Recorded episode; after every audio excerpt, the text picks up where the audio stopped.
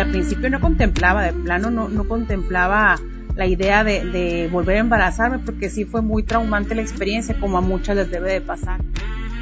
Mi papá muy, muy este, preocupado de, de que la gente se burlara de nosotros. Este, me dijo, la próxima vez que se embaracen, sabiendo él que iba a haber más, dijo, no le vayas a platicar a la gente hasta que ya estén bien seguros que se va a lograr, hijo. O sea, como quería saber como a quién se iba a parecer más, a mi mamá o a mi papá. El que tengas un hijo y al día siguiente ya no lo tengas, ese es el dolor más fuerte que yo sentí. Se, se mueren nuestros hijos y nosotros queremos encontrarnos uno así, o sea, como que nos lo vengan a dejar a la puerta de la casa, ¿no? Pero cuando nuestros hijos se van, cuando nuestros hijos mueren, simplemente no hay palabras. No hay una palabra que describa esto. Y esta sensación, este duelo por la muerte de un hijo, también incluye a estos bebés que parten demasiado pronto. Yo no te puedo asegurar que va a volver a pasar o no pasar lo mismo, pero por lo mismo disfruta ahorita. Esto es Duelo Respetado.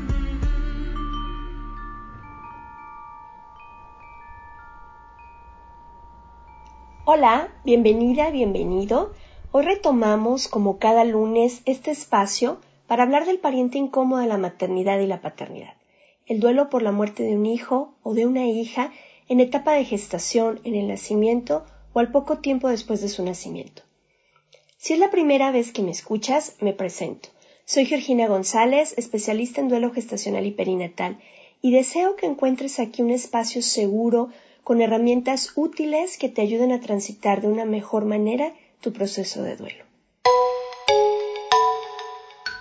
En Duelo Respetado brindamos apoyo profesional con diferentes recursos. Uno de ellos es el Círculo de Duelo para Mamás y Papás. Es un grupo online estructurado en ocho sesiones y nos reunimos un lunes cada dos semanas de 9 a 11 de la noche, hora de Ciudad de México, en donde hablamos de diferentes temas, compartimos herramientas para nuestro camino de duelo y formamos una tribu de apoyo. Es un lugar seguro y respetuoso donde podemos hablar libremente sobre nuestro sentir por la partida de nuestros bebés. El próximo grupo inicia el lunes 25 de enero. Si te interesa participar, en nuestras redes sociales encontrarás la convocatoria y el enlace para el registro. Las y los esperamos en este espacio.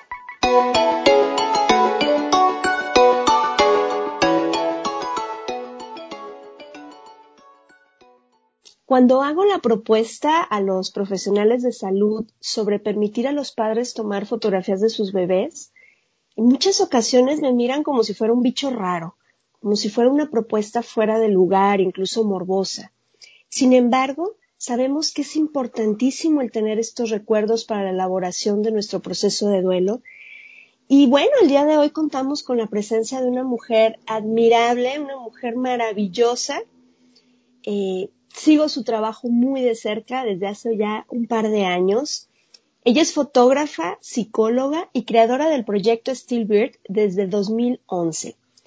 Nuestra queridísima Norma Grau, quien tenemos el honor de que nos acompañe en estos micrófonos, ella acompaña familias a través del apoyo que brinda con su cámara, ayudando a crear estos recuerdos. Bienvenida, Norma. ¿Cómo estás? Bueno, bueno, muchísimas gracias por invitarme a este espacio. Súper contenta, súper contenta de, de, poder hablar con, contigo, con todos vosotros. Gracias por dar voz a este silencio, a esta parte que, bueno, al final la fotografía es parte de nuestra historia, de, de, de evolutiva, ¿no? Eh, yo recuerdo, fíjate, eh, mi mamá tenía la foto de, de un sacerdote que habían eh, asesinado durante una guerra cristera que hubo por estas tierras. Y a mí era normal ver esa foto de, de, de, la persona muerta, ¿no? Y era, no, no generaba morbo, no era algo incómodo. Y actualmente eh, necesitamos rescatar esta parte por respeto a los papás también, ¿no? Que, que sí quieran tener. Habrá quien no quiera tener las fotos y está bien. ¿Cómo surge tu proyecto, Norma? Cuéntanos. Pues mira, surgió un poco a raíz de la propia demanda de los papás. Yo estoy en Barcelona, en España, y allí pues desde una asociación de duelo, que es Petit Jam Yum, que seguramente ya conoces, pues entré en contacto con ellos y allí se, bueno, se vino por sí sola la oportunidad de acompañar a una mamá a que me mostrara su caja de recuerdos. Eh, y obviamente yo pues fui con mi cámara ¿no? a ese encuentro, a ese momento en el que me enseñó todas las cosas de, de sus bebés y surgió, ya digo, un poco por sí solo el poder hacer fotos de estos objetos. No me lo había planteado nunca, ella tampoco, pero surgió de forma muy orgánica, muy, muy, muy natural entre las dos. Le hice esas fotos a ella, se las di a ella y pensé pues que la cosa terminaría allí, porque tampoco no le, yo no le vi más potencial en ese momento, ¿no? Para mí fue algo que surgió en ese momento, que a ella le hizo sentir bien en el momento, pero bueno, pensé que se acabaría allí.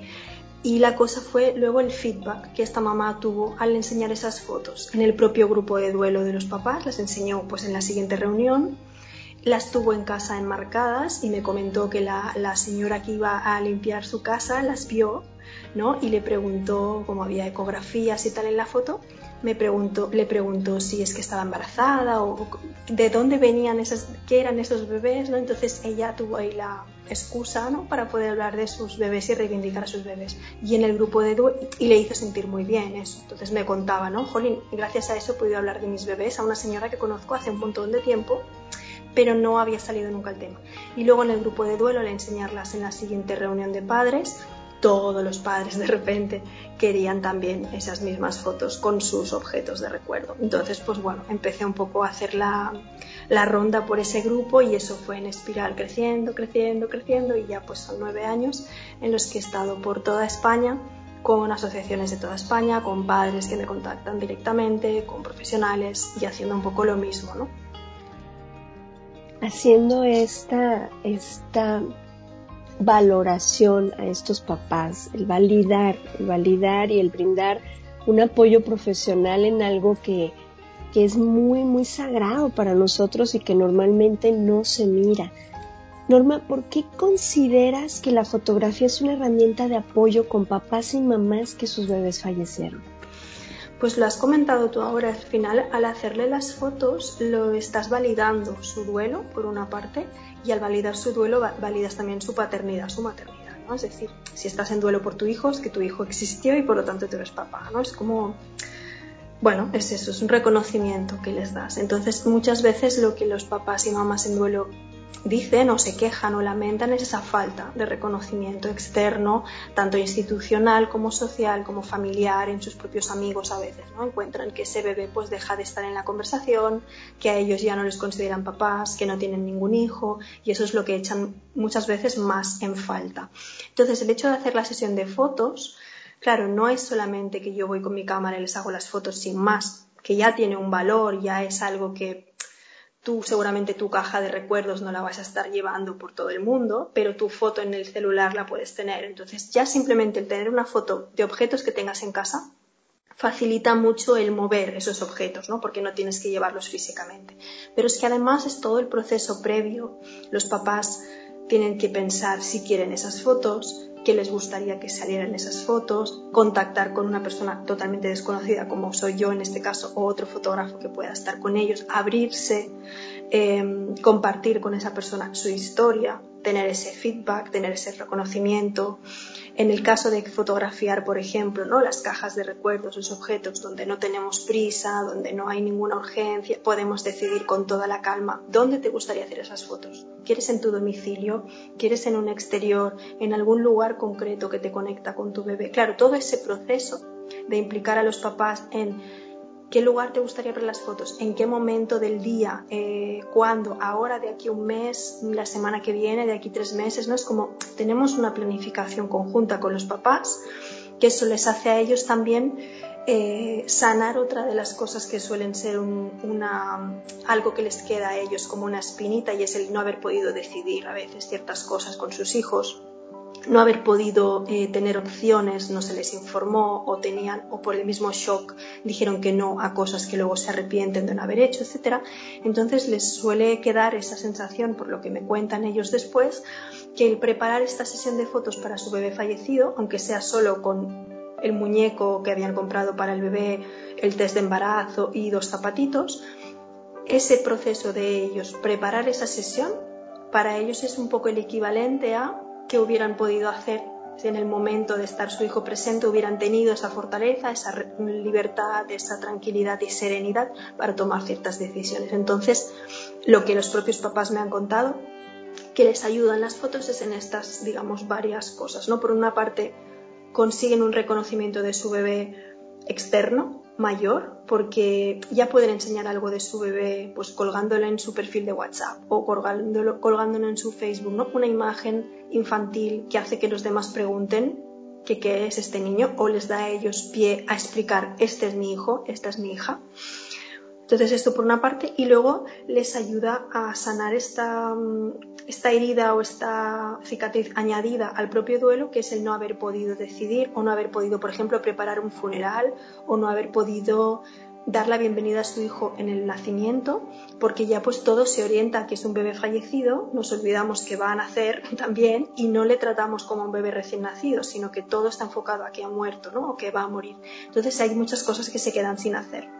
Y en estas sesiones también si se involucran, por ejemplo, la pareja, otros hermanos o incluso a veces vienen con la abuela o los cuñados o quien sea, es un evento familiar en homenaje a este niño que viene a suplir un poco, pues como digo, el funeral o un aniversario. A veces incluso se han hecho fiestas de cumpleaños em, con la excusa de la sesión de fotos, no fotografío esa fiesta de cumpleaños. Entonces es lanzamos un globo al aire, soplamos una vela, los hermanitos le hacen un dibujo, ¿no? Entonces, todo ese rato que dedican a, todo ese tiempo que están dedicando a su bebé en ese día, pues es un evento familiar y de recuerdo. Así que las fotos al final vienen a ser una excusa para hacer todo ese ritual, ese homenaje, ese abrirse a las personas y presentar a su bebé a las demás personas, ¿no? Que no lo hubieran conocido en, en el momento.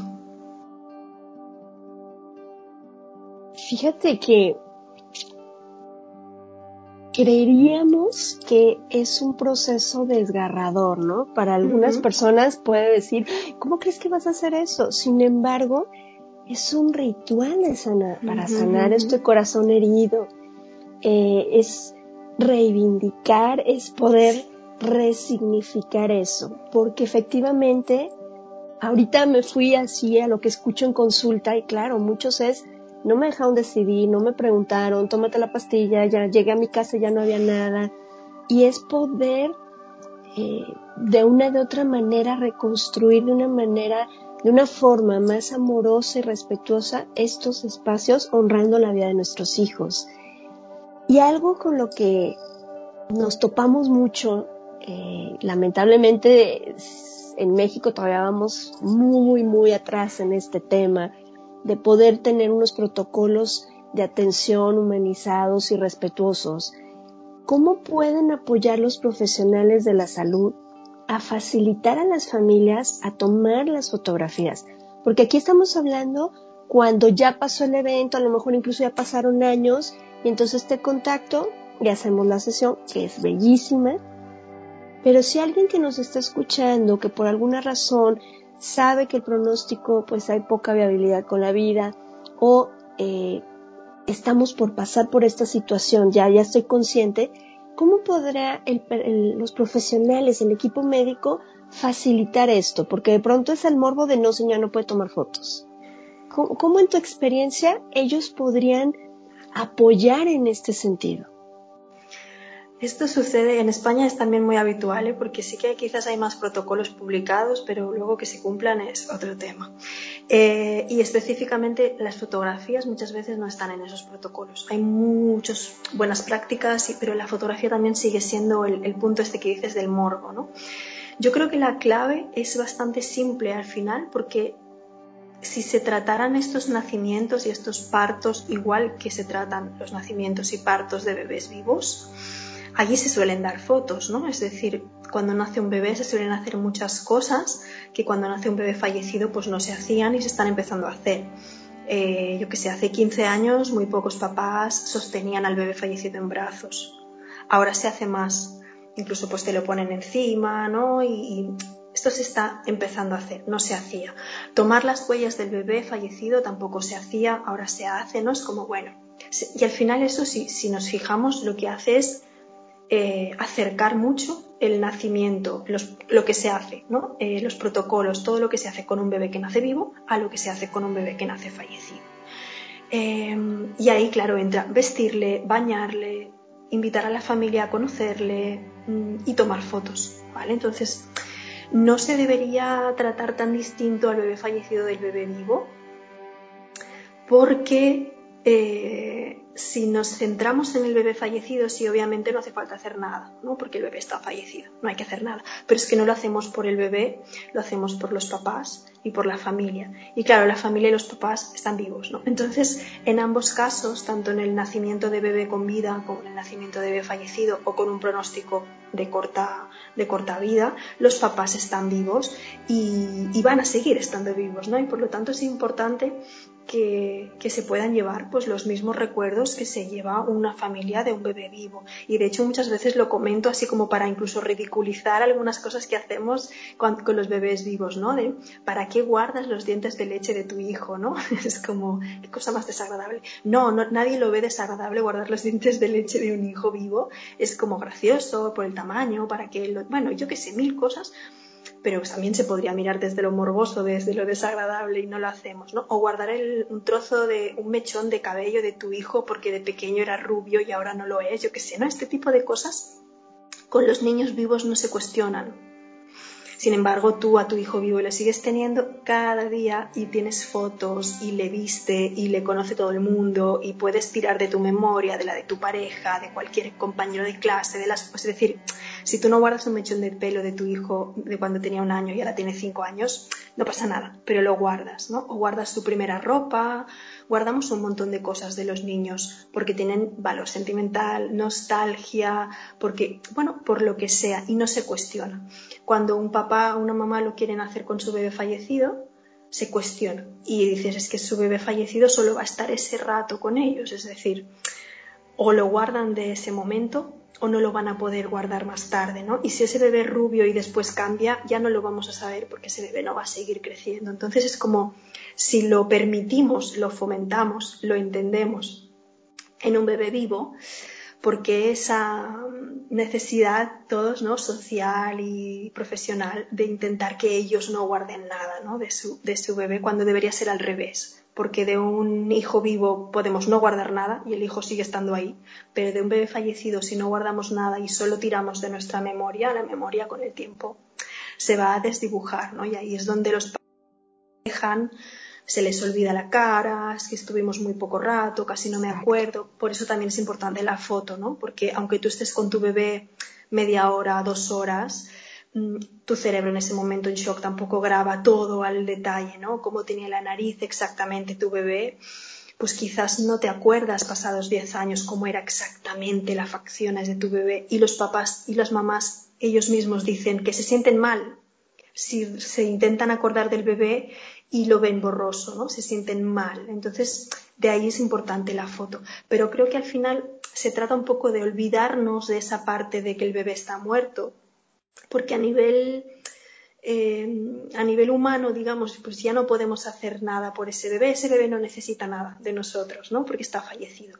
Pero los papás sí, y, y todo lo que los papás puedan necesitar, pues bueno, al final se trata igual un plan de parto, un tiempo, respeto, no hay prisas, por desgracia ya no hay prisas porque ya no hay urgencias. Entonces, dejarles más tiempo, explicarles las cosas, pues una vez, tres, eh, explicarles sobre todo desde la experiencia de otros papás, porque a veces los profesionales nos ponemos en modo, hola, soy psicóloga y yo te recomiendo tal, ¿no? Y eso no les ayuda igual que si tú dices, mira, yo he acompañado, por ejemplo, yo en mi caso he acompañado 220 familias.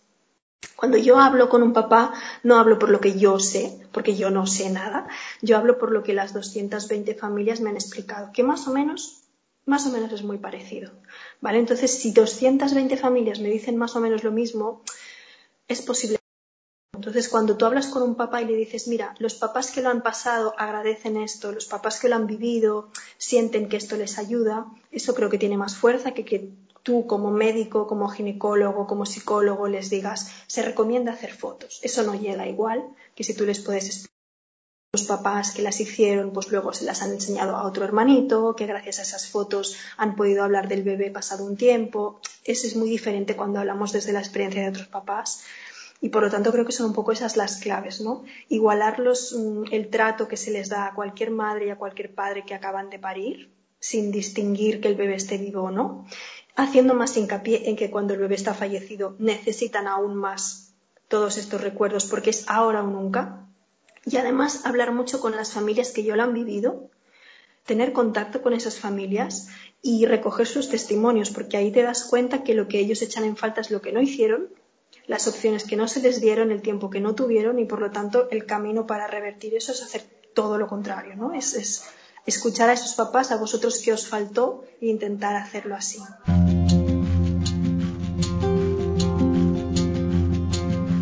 ¿Ves, Norma? Porque, qué te admiro tanto, es que e, e, es, es plasmar esta voz, es poder darle voz a este silencio, a esta parte donde se impone lo que sería normal para, para superar el duelo, que normal desde un enfoque social es ya no hables de eso y dale vuelta a la página. Sin embargo, la importancia de poder tener eso me encantó tu frase, ahora o nunca, es ese recuerdo, ese momento donde va a ser el único espacio para maternar o paternar físicamente a ese bebé. Y, y suele pasar mucho que por el shock, por las reacciones, porque no tenía información, muchas mamás, muchos papás no hacen nada de esto, no tienen los recuerdos, no guardaron ni la pulserita ni la prueba de embarazo, les dijeron que rompieran todo, que aquí no había pasado nada. Sin embargo, si mi bebé falleció hace tiempo o era muy pequeñito, por ejemplo, partió en el primer trimestre de gestación, ¿puedo hacer una sesión de fotografías en su honor? ¿Cómo es? Cuéntanos, Norma. Sí, claro, es decir, muy pocas veces vamos a poder estar en el momento de fotografiar al bebé sea porque está complicado acceder a los hospitales, sea porque mm, sucede de repente y no da tiempo a ni informar a los padres, casi ni avisar a nadie. Entonces, bueno, muy pocas veces eh, de todos los casos que hay, muy pocos vamos a poder estar allí en el momento. Que bueno, para paliar eso, y ahora te contesto lo que me preguntaste, pero aprovecho, para paliar eso yo estoy formando a, por ejemplo, a parteras desde hace dos años súper intensamente a enfermería, a ginecología, a matronas, porque ellas sí que están allí. Entonces es como, bueno, si puedes hacer tú las fotos ya nos ahorramos, ¿no? El tener que llamar a nadie más. Entonces por ahí sí quizás se pueden hacer más. Pero si no se pueden hacer en el momento, no hay ningún tipo de restricción a la hora de decir, bueno, pues ya no puedo generar recuerdos de mi bebé, pues porque era muy pequeño y no le llegué a comprar nada, ¿no? A veces pasa, ¿no? Pues lo que has dicho tú. Eh, semana 9 de gestación, semana 12, se para el, corazón, ese bebé fallece y no teníamos comprado nada. Bueno, siempre se puede comprar, ¿vale? Y eso es algo a veces que, y cuando digo comprar, digo hacer a nivel manual, eh, artesanal, lo que sea, pero a veces eso también es algo que choca, ¿no? Porque ¿cómo le vas a comprar algo a un difunto? Pero es que con los adultos lo hacemos, ¿no? Porque incluso las propias flores que compramos en el funeral ya estamos comprando algo para un difunto, pero lo compramos. Em, no pasa nada porque tú vayas por la calle y veas de repente una ropita o un muñeco que te guste especialmente, ¿no? O, que elijas entre los que tienen los otros hijos, quizás, entre todos los hermanos, vamos a elegir el peluche de el hermanito que falleció o voy a, dibujar algo para el bebé, voy a escribirle algo. Todo eso son creación de recuerdos y muchas familias lo hacen y se creen que no tienen nada, porque a mí me lo han explicado a veces, ¿no? Me han dicho, quiero hacerme una sesión de fotos contigo de los recuerdos, pero es que no tengo recuerdos. Y les empiezo a preguntar y tienen un montón, pero ellos no lo consideran recuerdos, ¿no? Porque a lo mejor pues eso, les han escrito algo después de fallecer y ellos no creen que eso sea un recuerdo del bebé, sino algo que se ha hecho a posteriori, pero claro, se ha hecho en homenaje al bebé y esa libreta donde escriben, al final es de su hijo, ¿no? da igual que lo comprarás después. O hay bebés pues que no tienen nombre en el momento de fallecer. Bueno, pues ¿por qué no elegir un nombre después? También conozco varios casos de hermanos pequeños que han elegido el nombre del bebé fallecido un día así de forma espontánea o, les han empezado a referir como en lugar del, del tete, pues han empezado a decir mm, Marcos, ¿no? Y es como, ¿quién es Marcos? y le preguntas si es el hermano. Ah, pues muy bien.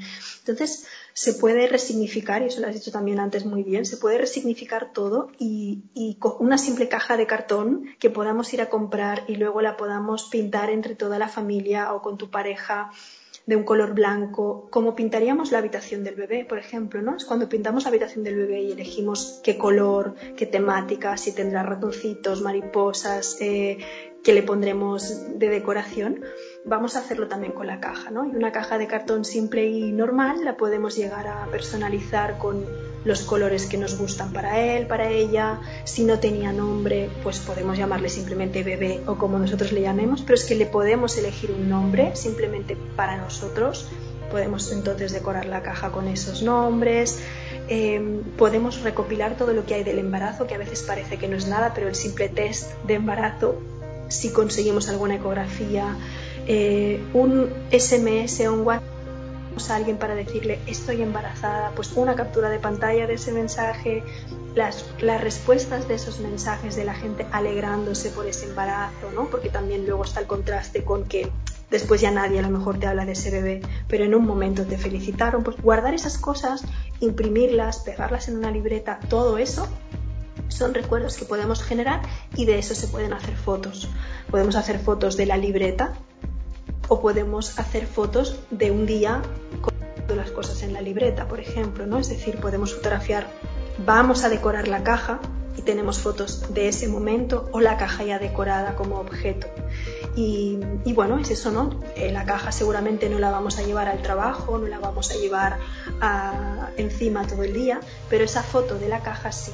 Y por lo tanto es una opción, y aparte no, es una opción que no tiene límite en cuanto a imaginación, en cuanto a tiempo, porque lo podemos hacer. Cada año por su aniversario, podemos añadir algo a la caja, cada año por su fecha de concepción o de fallecimiento o de nacimiento podemos hacer un ritual, el 15 de octubre encendemos una vela y luego esa vela se puede ir a la caja, es decir, es una caja que crece, y muchas veces he visto cajas dentro de cajas, ¿no? A lo matriosca, de la caja se me quedó pequeña, compré una más grande, porque es que no hay un límite de, bueno, ya no compro más, ¿no? Es que puedes seguir comprando, creando mientras quieras, ¿no? Porque puedes malcriar a ese bebé lo que tú quieras y comprar lo que tú quieras. Eh, a ese sí le puedes malcriar. Entonces yo creo que aunque no haya nada del bebé eh, que fuera suyo, digamos, porque fuera comprado para él antes de fallecer, puede ser suyo siempre y cuando te conecte con él, aunque sea comprado o realizado a posteriori. Y de todo eso se pueden hacer fotos, todo eso se puede plasmar. En estos recuerdos. Y no, yo me quedo con el corazón muy, muy conmovido.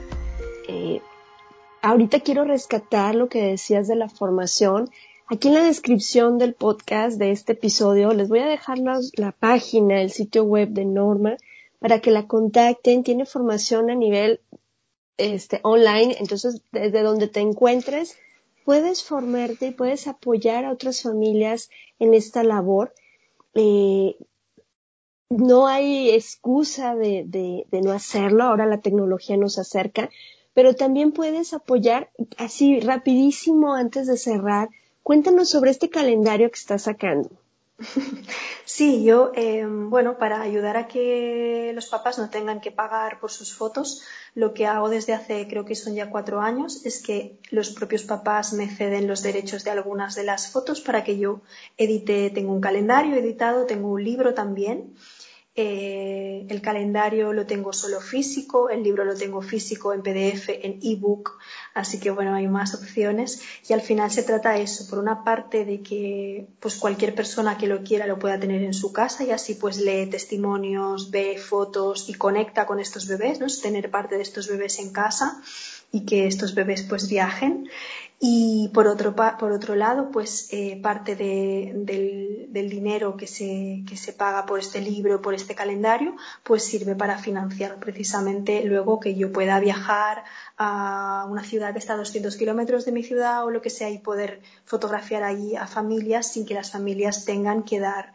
nada en ese momento de dinero ni les tengan ningún coste para ellos. Es una forma de, y las formaciones lo mismo, es una forma de financiar el propio proyecto porque no, tiene más vías de financiación que esa y así los papás no hay que pasarles a ellos ¿no? una factura de nada, sino que es la propia gente interesada en, en concienciarse y en formarse la que está ayudando a los papás que van a venir. Así es. Entonces, en su sitio web, en sus redes sociales, pueden contactarla para adquirir el calendario, eh, el libro, el ebook porque es importante que sigamos apoyando estos proyectos donde se hace esta conciencia social y donde se les brinda este soporte y esta contención a estos papás que necesitamos hacer estos recuerdos. Norma, el tiempo se nos termina, pero me gustaría brevemente que nos compartieras qué les dirías a los papás que están iniciando su proceso de duelo por el fallecimiento de su bebé. Desde tu experiencia, ¿qué les compartirías?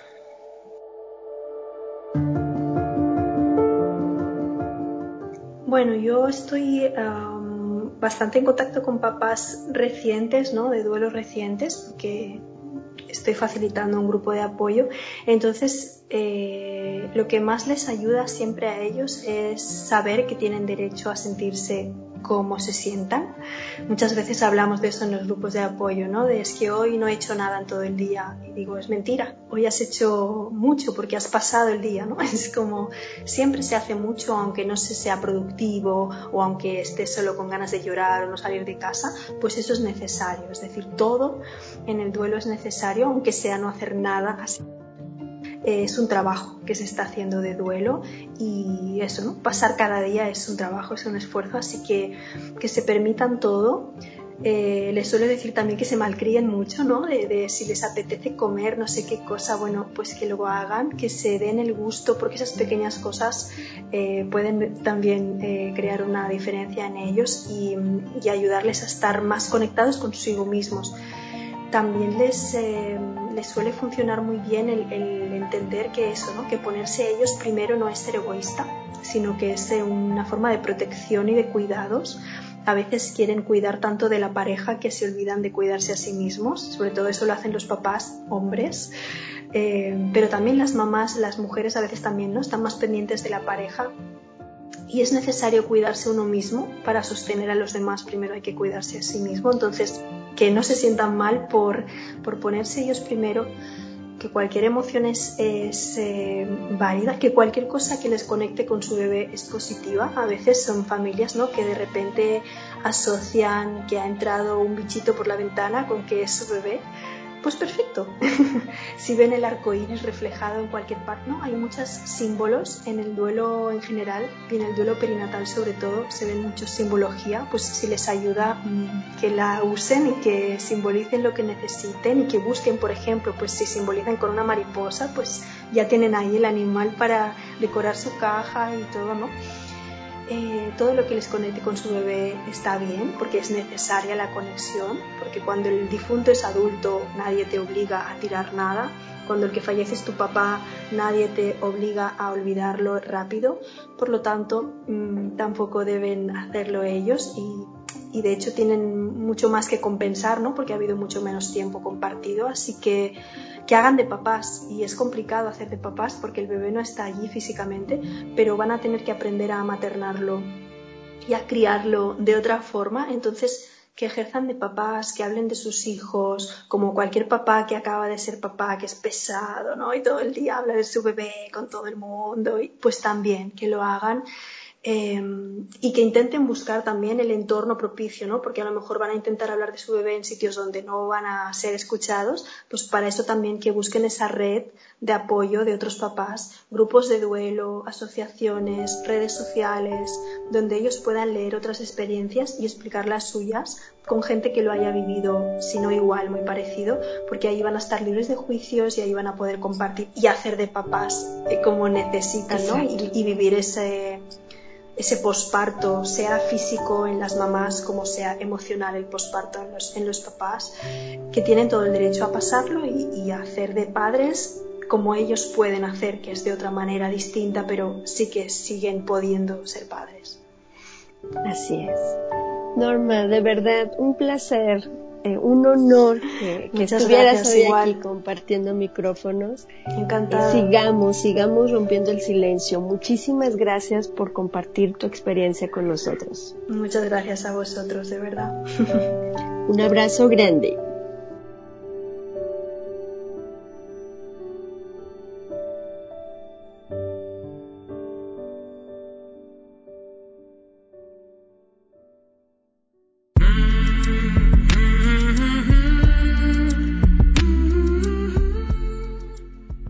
Programa es producido por Georgina González y Carla Rodríguez y narrado por mí, Georgina González. Recuerda seguirnos en redes sociales como Duelo Respetado.